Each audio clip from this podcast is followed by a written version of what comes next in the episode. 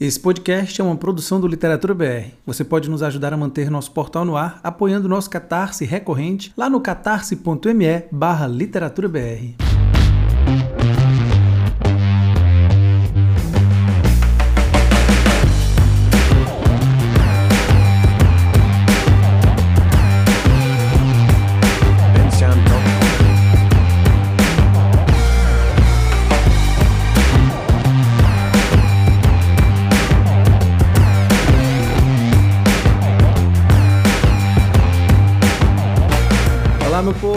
Eu sou Nathan Matos e você está no Áudio Resenha. Seja muito bem-vindo a esse podcast do Literatura BR. Expedição Nebulosa. É um livro de poemas da Marília Garcia, autora carioca que já venceu o Jabuti, e eu terminei de ler esse livro que foi publicado agora em 2023 pela Companhia das Letras e que tem assim uma certa divisão. Não sei se posso dizer que são divididos em cinco partes, mas enfim, aqui no sumário nós temos essas cinco partes, em que três delas nós temos, digamos, vários poemas. Na segunda, que se chama Expedição Nebulosa, 10 atos mais diálogo, a gente vai ter um grande poema dividido nos dez atos e alguns diálogos, evidentemente, como diz aí o próprio subtítulo dessa parte. Ao mesmo tempo, o livro da Marília Garcia, Expedição Nebulosa, é algo que eu prezo muito dentro de um livro de poesia. Por quê? Porque um livro de poesia, para mim, eu vejo o livro de poesia como um objeto poético. Assim como se arquitetura também um poema, assim como se pensa o início do verso, o primeiro verso, a continuação do poema, né, todo esse labor que existe para você deixar o seu poema ao final redondinho, eu penso também que isso deve ser levado para o livro de poemas. Então, assim como um poema é um objeto poético, para mim um livro de poesia também é um objeto poético e ser bem estruturado no livro de poesias é algo que me deixa fascinado, porque acaba elevando, não no sentido de elevar, de ser diferente, de ser elitista, nem nada disso, mas acaba deixando mais complexo tudo que está ali dentro do livro e deixando os poemas conversarem entre si. Essa possível grande elegia, como acaba deixando um pouco mais claro e à vista a sujeita lírica desse, desse livro, é, faz com que a gente compreenda que é um grande poema, e aí dividido nessas partes que eu acabei contando, que faz com que a gente também acabe mudando o olhar, mesmo que, que tenhamos ali uma primeira pessoa desde o início, a gente vai percebendo que é como se fosse uma narração. Uma narração de acontecimentos baseados também numa memória. Ao mesmo tempo, como diz o primeiro poema, como se fosse uma história natural, que começa, né? Sempre disseram que eu tinha os olhos do meu pai. Cabelo, estatura, queixo, caligrafia, cada coisa de uma tia. Os gestos da minha mãe Hoje olho minha filha e só consigo ver ela própria. Rosa é uma rosa, é uma rosa, é uma rosa. Penso num poema do Cacaso e na América Latina do futuro que um dia ele quis imaginar. Olho para minha filha e juntas olhamos para esta América Latina do futuro. Estamos num túnel de fumaça e não consigo ver o que aconteceu. O poema de abertura de um livro, para mim, sempre é muito importante, porque a gente acaba pe pegando alguns elementos. Nesse caso aqui, o título, evidentemente, Expedição, Nebulosa. A ideia de expedição é quando você se prepara para atingir um determinado objetivo que você almeja, e, mas ao mesmo tempo o percurso é muito importante. Né? A, aquele caminho do Chile, Santiago do Chile, eu acho que tem alguma coisa assim, que as pessoas dizem que são vários dias andando e caminhando e que acabam tendo um encontro consigo, é, enfim, e que, e que se faz pensar sobre diversas coisas quando estão ali no meio daquele caminho. Aquilo, essa expedição nesse sentido, tem uma validade para essas pessoas que fazem aquilo ali. Outra, outra, outra possibilidade também é quando algumas pessoas querem, por exemplo, atingir altos cumes aí de diversos diversos montes, né, Everest, o que quer que seja, pode ser uma serra da Ibiapaba também tá valendo, sempre vai haver essa ideia de expedição, de se preparar tanto mentalmente como fisicamente, para percorrer um caminho e atingir um objetivo. E essa palavra eu acho que é muito importante dessa obra, porque assim como o poema de abertura traz o título de História Natural e acaba finalizando com Estamos num túnel de fumaça e não consigo ver o que aconteceu, quando você lê o livro, você percebe que essa ideia final desse poema, por exemplo, ela se encontra dentro do livro. Essa ideia nebulosa, aí para utilizar a segunda parte do título do livro, essa memória enevoada, ela vai se acontecendo, ela vai se desenrolando dentro do livro da Marília Garcia.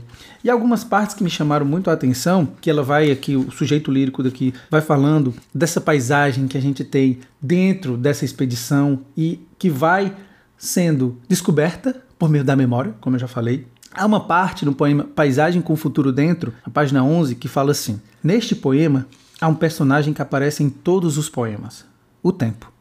Às vezes, quase ninguém nota sua presença. Isso por si só já é muito bonito, mas continua. Ele fica discreto no fundo da sala ou então é um minúsculo pontinho ao longe atravessando a paisagem. Mas de repente, percebemos no ritmo das coisas uma espécie de vai e vem de onda guiando o pensamento e pronto.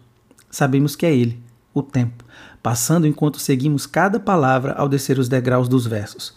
Você que vai lendo de mãos dadas comigo, confiando que vamos parar no fim da linha. Na verdade, não vai haver um final, não vai haver um final da linha, porque a história natural ela vai continuar, mesmo quando você finalizar a leitura desse livro. Alguma das partes também bonitas que eu marquei aqui foi o começo da, da terceira parte, Expedição Nebulosa, 10 atos mais diálogo. Quando já começa nessa parte, fala: E quando estiver lendo estas palavras, estaremos juntos no mesmo espaço. Quanto tempo dura o presente?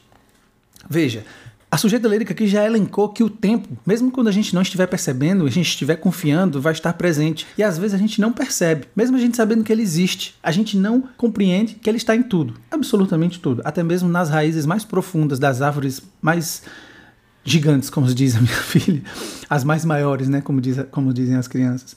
Então, essa pergunta também ela vai aparecer aqui nessa terceira parte, quanto tempo dura o presente? A ideia que o presente é a eternidade, que faz a relação com o tempo, é algo que está intrinsecamente ligado. Está intrinsecamente ligada também às palavras que aqui são nomeadas, tanto por meios por meio de memórias de outros sujeitos, como aqui vai aparecendo, é, amigos da sujeita lírica que acabaram partindo, pessoas muito próximas, como a mãe da sujeita lírica que, que, está inserida, e que acaba dando um tom, mais ao final do livro, de elegia. Há uma outra parte, nessa terceira parte do livro, que fala assim: Imaginem que isto aqui é um navio. Se olho para fora, a sensação é de um leve movimento. Pode parecer que estamos parados, as mãos sobre o papel, os pés tocando o chão.